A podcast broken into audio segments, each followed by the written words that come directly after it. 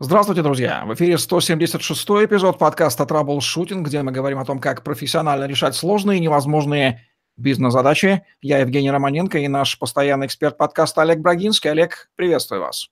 Евгений, доброго дня. Олег Брагинский, специалист номер один по траблшутингу в России СНГ, гений эффективности по версии СМИ, основатель школы траблшутеров и директор бюро Брагинского, кандидат наук, доцент, автор пяти учебников, 11 видеокурсов и более 800 50 статей, работал в пяти государствах, руководил 190 проектами в 23 индустриях 46 стран, 20 лет проработал в компаниях Альфа Групп, один из наиболее просматриваемых людей планеты сети деловых контактов LinkedIn. Наконец-то то, что мы с вами делаем уже на протяжении 175 выпусков, тоже упаковываем в отдельный навык. Эффективный подкаст. Отличный способ воздействия на аудиторию, популярный и всецело развивающийся, что очень приятно тема нашего сегодняшнего выпуска. Давайте, Олег, определим, что мы понимаем под этим термином. Он, по-моему, тоже сборный англоязычный. Верно. Термин появился от суммы слов iPod и бродкастинг и означает повсеместное вещание или широковещание. Подкаст – это разновидность блогинга, когда пост не набирается руками на клавиатуре, а наговаривается в микрофон ртом. Это же название распространяется и на аудио, и на видеофайлы, публикуемые на ресурсах интернета. Подкастинг – это процесс создания и распространения звуковых или видеофайлов в стиле радио или телепередач, но посредством интернет. Подкасты обычно имеют сквозную тематику или направленность и заявленную периодичность выхода. Людей, которые делают подкасты, называют подкастерами. Если не ошибаюсь, в 2006 году слово «подкаст» стало главным словом года в Америке – а третьим, кстати, было слово лайфхак в этом году. Но за четверть века до этого, примерно в начале 80-х годов, в СССР выпускались самоиздатовские подкасты на магнитофонных бобинах, и они назывались аудиопроектами. Кто и какие задачи может решать с помощью великолепной по своей идее способа передачи информации подкаста? Кто-то занимается самораскруткой, постоянно мелькает в кадре. Другие раскручивают аудио или видеоканал, приглашая известных людей. Третьи бьют на экспертность, общаясь с сильными профессионалами. Четвертые рассказывают малейшие шаги жизни. Как выбирать в магазине колбасу, делать бумажные самолетики или скатываются до бытового блогинга. Пятые пересказывают новости, а, снабжая их комментариями, догадками, оппозиционными или конспирологическими теориями. В силу конструкции архитектуры этого способа его всегда можно слушать, и иногда можно и смотреть, и слушать. Каковы преимущества подкаста и подкастинга по сравнению с другими формами создания контента и воздействия на аудиторию? В первую очередь, это можно начать сделать прямо завтра. Если не получится, вы всегда имеете право сказать «я художник, я так вижу». Второе. Существуют раскрученные платформы, которые разносят контент благодаря сквозному копированию. Вы выкладываете в SoundCloud или постер, а оно появляется в iTunes и много других менее известных сетей. Дальше. Не требуется допуск, разрешение, образование, навыки, студия, ну и масса-масса другого. А, доступный стартовый фундамент. Вам нужно всего лишь смартфон, не обязательно веб-камера и идея. И модная тема. Это очень круто звучит. Существуют самые разные типы и виды подкастов. И соло, и со спикерами-гостями, интервью, видео, аудио, да даже какое-то действо можно записать и, собственно, пока ты тоже будут слушать и смотреть. Какие типы подкастов вы могли бы выделить в этом море а, контента? Первое, это вы правильно сказали, сольный подкаст. Это разрабатывается концепт, оседлывается волна, включается навык или совокупность близких умений, и человек начинает рыть в информационном пространстве траншею в одиночку. Таких примеров немало. Большинство либо быстро сдаются, потому что аудитория разбалована и привередлива, либо в погоне за цифрами начинают выжигать пространство вокруг, постоянно сея посты о новых выпусках себя любимого. Вторая э, категория – это экспертный подкаст. Подкастер отводит себе роль пытливого исследователя, обозначает круг тем, которые хочет освещать. Он готовит каверзные вопросы, держит авторитеты на коротком поводке, заставляет извиваться их как уж на сковородке, рассматривает проблемы с неожиданных и противоречивых ракурсов. Кажется, это вот ваш кейс. Третий вариант – это глубокие интервью. Ведущий становится хозяином э, некой виртуальной квартиры или превращается в настойчивого гостя и вынимает мозги интересных людей на блюдечко перед ошарашенными зрителями. Как правило, вопросы выбираются крайне тщательно, поэтому подкасты слушаются и смотрятся на одном дыхании. Правда, там, конечно же, есть и удары под дых. Четвертое – это истории успеха, один из наиболее так называемых продажных форматов. Он начинается, как правило, с громких имен, чтобы приучить аудиторию, что приходят состоявшиеся люди, которым есть чем поделиться и чьи достижения находятся за пределами сомнений. Далее включается рыночный механизм. Если мы вас позвали в подкаст, это бесплатно. А вот если вы хотите к нам в кадр или в эфир, это уже стоит денег. Так, кстати, поступают и на радио, и на телевидении. И тут подкаст начинает сдуваться. Ведь люди, заплатившие деньги, ожидают, что за них все сделают. Но подкастеры думают, что их задача только записать и пустить в эфир. Ну, то, что получилось. Ну и пятый вариант я бы назвал спор с телевизором. Ведущий решает обойтись малой кровью. Он ленив или находится в глубинке. Он запускает малобюджетный проект, где монтируется теле- или ютубовский эфир и его комментарии. Когда я был в Казахстане, там как раз вспыхнул скандал. Познер якобы брал интервью у местной ведущей. Правда, любители быстро выяснили, что это был примитивный монтаж. Мне нередко присылают ссылки на подкасты, где со мной дискутируют заочно. Правда, я тут же пишу, что готов пообщаться публично. Народ, как правило, затихает. Вот она форма народной популярности. Очевидно, что подкастинг – это несложный способ самому каждому человеку стать а, мини-СМИ в своем лице, если это для чего-то нужно. Перефразируя Энди Уорхола, который в середине 20 века сказал, что каждый имеет право на 15 минут – славы. Можно ли утверждать, что каждый оригинальный эксперт в 21 веке, да каждый человек, если мы есть что сказать, может иметь свой собственный подкаст? Теоретически да, но если быть откровенным, то я бы сказал, что для большинства экспертов, даже оригинальных, по многим параметрам затратно иметь собственный канал. Первое. Но начальная аудитория равна нулю, и цифра будет расти смешными темпами. То есть, возвращаясь к Орхолу, 15 минут славы заслужить придется, заслужить придется долго. Второе вам предстоит разобраться с техникой, программами редактирования, научиться делать правильное описание, сеять информацию в сетях. Я до сих пор этому не научился, хотя Евгений это умеет делать превосходно. Третье. Первые отзывы будут негативными или поучающими. У каждого сверчка будет персональное мнение по поводу заставки, эффектов речи, одежды, позы интерьера, музыки, чего угодно. Четвертое. Ощутимые результаты э, из категории известность, популярность, авторитетность допустимы, наверное, через сотни выпусков. И пятое. Конкуренция столь высока, что выделиться практически не представляется возможным. То есть каждый эксперт может иметь свой канал, но не у каждого получится сделать продукт. Что касается подкаст-культуры, известно, что у них там за океаном подкасты гораздо сильнее развиты и представляют собой целую индустрию, очень популярные подкастеры, они такие же, как звезды шоу-бизнеса. А вот у нас подкасты почему-то не пошли. Не связано ли это с тем, что там больше аудиалов, у нас больше визуалов? В чем причина такой популярности разнящейся у них и у нас подкастов? Но опять же, если быть честным, как только я еду в поезде Питер-Москва или Москва-Питер, обязательно кто-нибудь э, передает привет Евгению Романенко. Поэтому, к счастью, уже мы с вами перешли, наверное, на второй уровень. Но подкаст «Культура», вы правильно, по ведущим э, и по комментирующим у нас совершенно жуткое. Ведущие либо суровые профи, либо отмороженные маргиналы. То же касается и умников в чате. Середина слишком скучная и предсказуема, чтобы быть интересной и стать заметной. Есть подкасты вообще ориентированы на дизлайки. То есть ведущие и гости издеваются друг над другом, унижают, и зрители получают наслаждение от того, что мочат отступников, заваливая праведным гневом.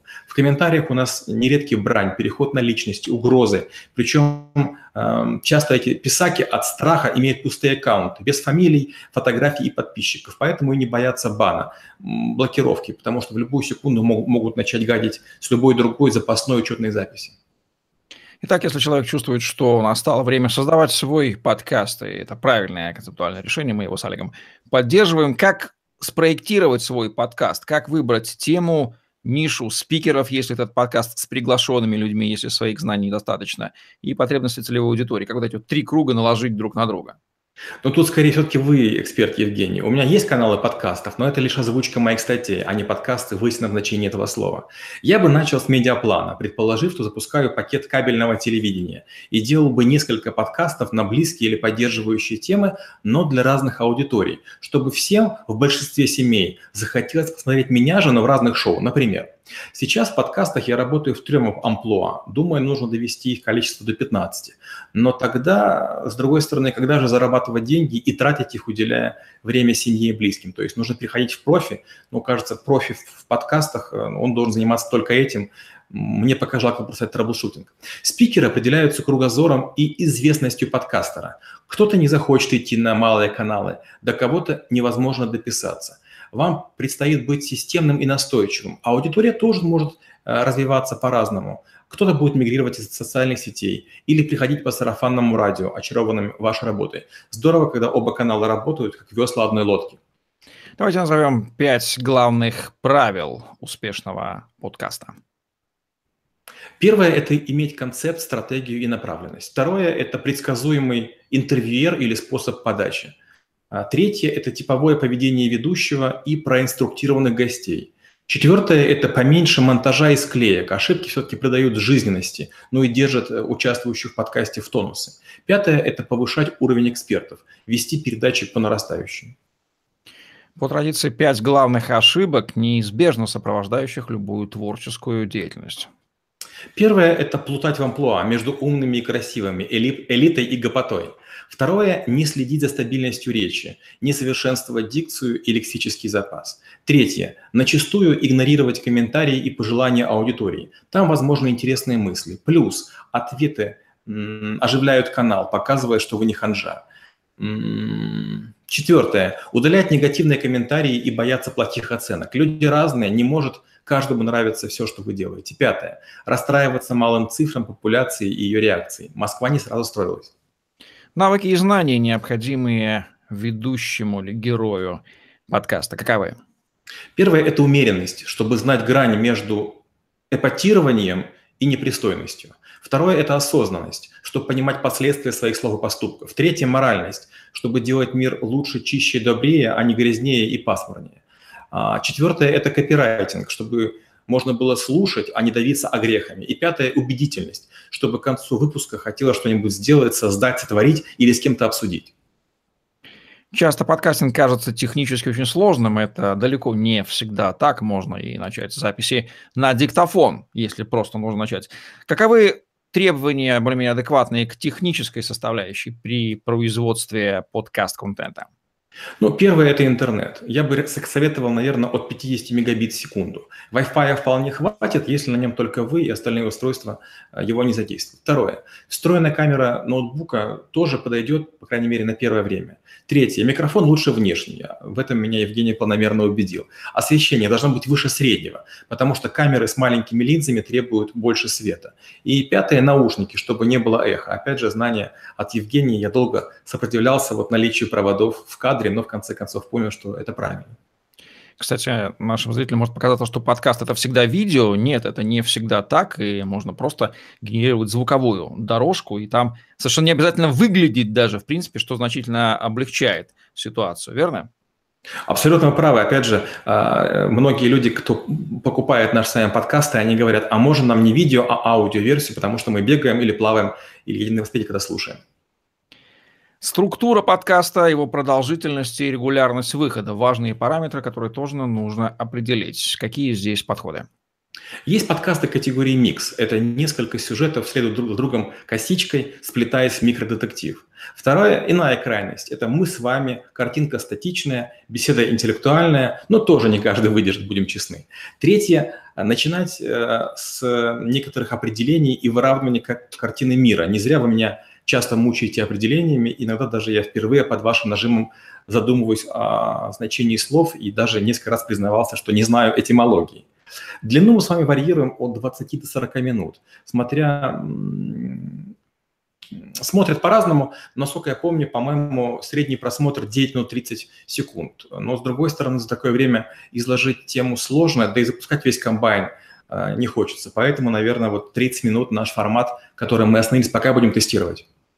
Хороший продукт мало создать, его еще нужно продвигать. Маркетинг присущ в полной мере и подкаста. Ну, благо интернет предоставляет кучу возможностей. Возникает вопрос, как продвигать правильно подкаст через разнообразные интернет-сервисы, чтобы они доходили до ушей и глаз читателей. Иначе у него будет знать только двое друзей, любимая собака.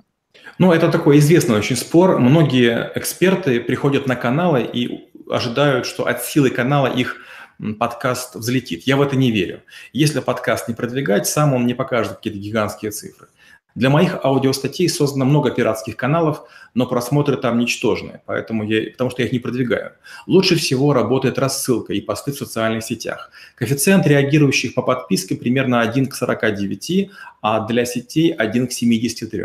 Подкаст непременно взлетает просмотрами или прослушиванием, если я даже кратковременно вешаю его на лендинг. Другие методы раскрутки лично я не использую, но цифры могут вскакивать, если подкаст попадает в топ-5 или в топ-10 рейтингов в крупном сетевом электронном издании. Подкастов огромное количество, в российском пространстве меньше, в западном больше, но вот успешные немногие. Каковы составляющие успешного подкаста? Это просто удачно угаданное что-то или грамотно спроектированное что-то, или и то, и другое? Я бы отдал больше, наверное, на волю случая и на волю денег. Универсальная успешность становится все меньше, ведь объемы видео растут. На YouTube заливается сейчас в час, если не ошибаюсь, 450 часов видео, и просматривается на YouTube миллиард часов в день звезды начинают переселяться в ниши, где хороши известны узким популяциям. Тут впору вспомнить русскую поговорку «Лучше быть первой рыбой в пруду, чем втором в море». Нишевая аудитория более приданная, отзывчивая и благодарная. Есть ли у вас в поле зрения примеры успешных русско- и англоязычных подкастов, на которые стоит ориентироваться? Ну или известные подкастеры? Я не смотрю русскоязычных подкастеров, ведь они транслируют новости и мысли с опозданием на пару лет. А, из англоязычных бывает я слушаю RAW Translation, Heavyweight или The Daily. Мне постоянно подсовывают ссылки на локальные знаменитости, но это сплошной эпатаж, напряг и понты. Мало информации, нет сути, бахвальства образом жизни. Мне очень нравятся некоторые азиатские подкасты.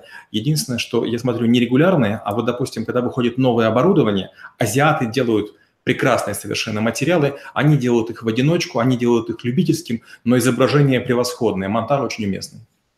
В чем психологическая потребность аудитории подкастов? Им нравится смотреть на чужую жизнь, нравится смотреть на смотреть и слушать более-менее грамотно излагающую мысли человека или не попадают его боли. Вот эти вещи анализировали ли вы? А, есть несколько технарей, которых я чудовищно люблю, уважаю, потому что они все время придумывают какие-то необычные способы а, решения стандартных задач. Есть, допустим, вернее, был когда-то такой интересный подкаст, он назывался Blended, где человек бросал в блендер разные предметы, это был iPhone, это был нож, и вот он показывал, как это все происходит. Вот то, что ты не можешь себе позволить сам, например, взять кувалдой, разбить iPad – или попробовать э, оборудование, которого нет в твоей стране, запустить, не знаю, под воду э, какой-нибудь э, вертолетик, или попробовать в одной банке стравить жука, оленя и скорпиона. Э, как правило, нам недоступны те развлечения, которые доступны людям другой части планеты. Это способ моментального перенесения в другую среду. Да, это один из э, удачных кейсов э, грамотного маркетинга. Назывался Will It Blend и рекламировал блендеры марки Blend. Так рекомендуется посмотреть в YouTube, как это шикарно сделано. Действительно, когда размалывают iPhone на твоих глазах в миксере, и миксер при этом ему хоть бы хны, это потрясающее зрелище. Возникает вопрос, как измерить эффективность подкаста, по каким качественным количественным характеристикам? Для меня эффективность подкаста – это всегда цифры. Длительность просмотра, лайки, дизлайки, комментарии, растущие тренды и удержание аудитории. Никаких хитростей. Единственное, что я к этому подхожу очень серьезно, и многие показатели я замеряю на протяжении 90 дней ежедневно. Если подкаст это не чистой воды хобби, то рано или поздно неизбежно возникает вопрос монетизации этого действия. Либо человек сразу думает о несоздателями подкаст как бизнес-модель с целью его монетизировать. Вопрос болезненный, стоящий, что греха таить. И перед нами он стоял длительное время. Мы нашли способ, как это сделать. Не сразу, безусловно, где-то выпуску к 150-му, наверное. Тем не менее, подкаст как бизнес-модель. Что нужно понимать об этом, принимая за это дело? Ну вот э, есть некие механизмы YouTube, которые позволяют заработать деньги, но я противник такой монетизации. То, что летит, лежит в сети, должно быть бесплатным. Хочешь заработать денег, делай бесплатные тизеры и продавай контент, который недоступен.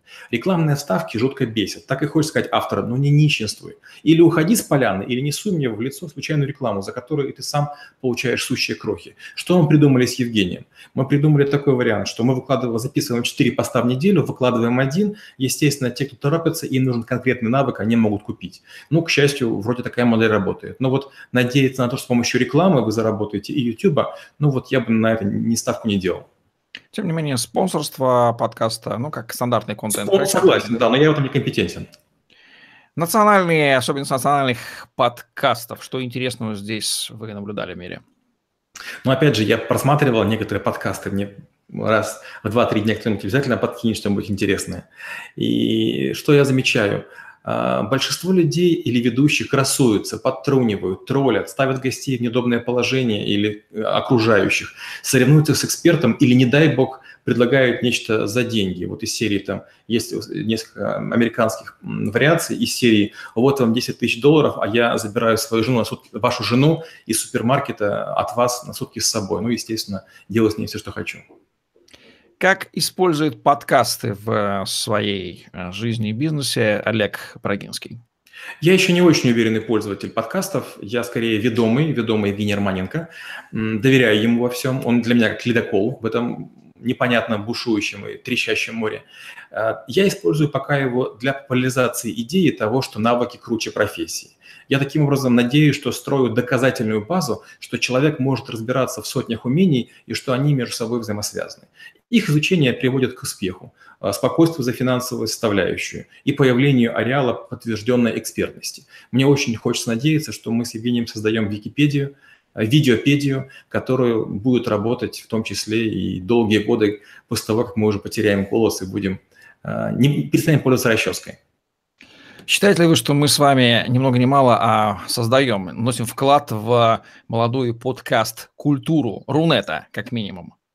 Я очень в это верю. Э, я вижу, как сдулись несколько подкастов, э, на которые у меня были надежды. Почему? Потому что со временем аудитория мельчает. У нас с вами аудитория пока вроде бы растет. Я думаю, что в первую очередь потому, что мы не ангажируемся какой-то темой, не ангажируемся брендами, а смотрим вот как ромашка лепестками в разные стороны. Я очень надеюсь, что мы поможем многим молодым людям в профориентации. А для людей, которые потеряли работу или которые достигли пенсионного возраста, мы внушим идею, что можно быть полезным семье, городу или самому себе, просто чуть-чуть подучившись. Не новая специализация, не программирование, не бухгалтерия, не право, а буквально 2-3 навыка чуть ли не на подкастах.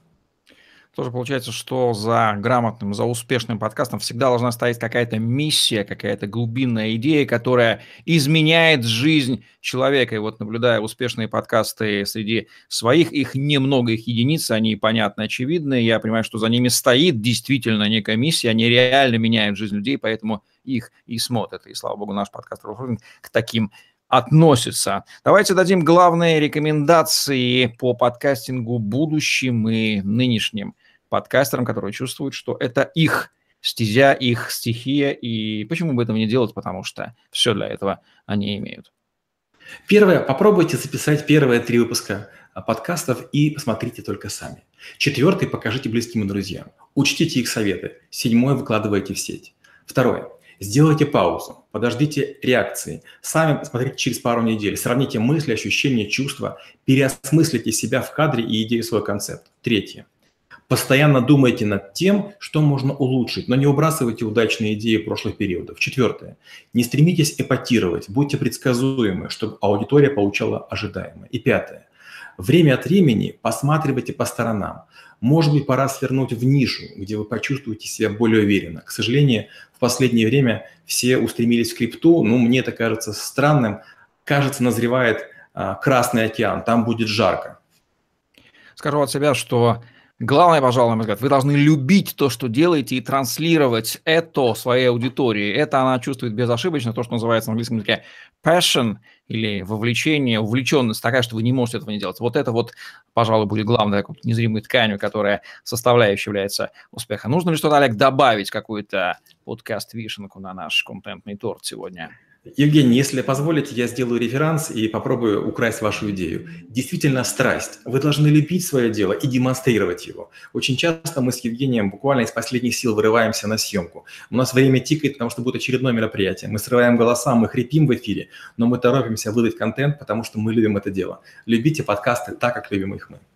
Ну что же, вот так вот мы рассказали вам о нашей с Олегом страсти и о подкастах как о навыке в подкасте Troubleshooting, где мы говорим о том, как профессионально решать сложные и невозможные бизнес-задачи. Нас сложно, наверное, упрекнуть в том, что мы делаем это плохо, судя по успешности подкаста в Рунете. Олег Брагинский и Евгений Романенко были с вами. Ставьте лайк, подписывайтесь на YouTube-канал, загляните в другие выпуски подкаста Troubleshooting. И помните, что если вы смотрите этот выпуск, их записано гораздо больше, поэтому свяжитесь со мной Олегом и получите ваши персональные ссылки на просмотр роликов, которые до вас еще никто не видел. Больше подкастов хороших и разных. Мы верим, что среди наших слушателей тоже есть те, кто, вдохновившись и этим выпуском в том числе, обогатят Рунет контентом из своих голов, из голов других экспертов. Кашу маслом не испортишь, хорошим контентом мир не испортишь, он только лучше от этого станет. Удачи вам, до новых встреч. Спасибо и до встречи через неделю.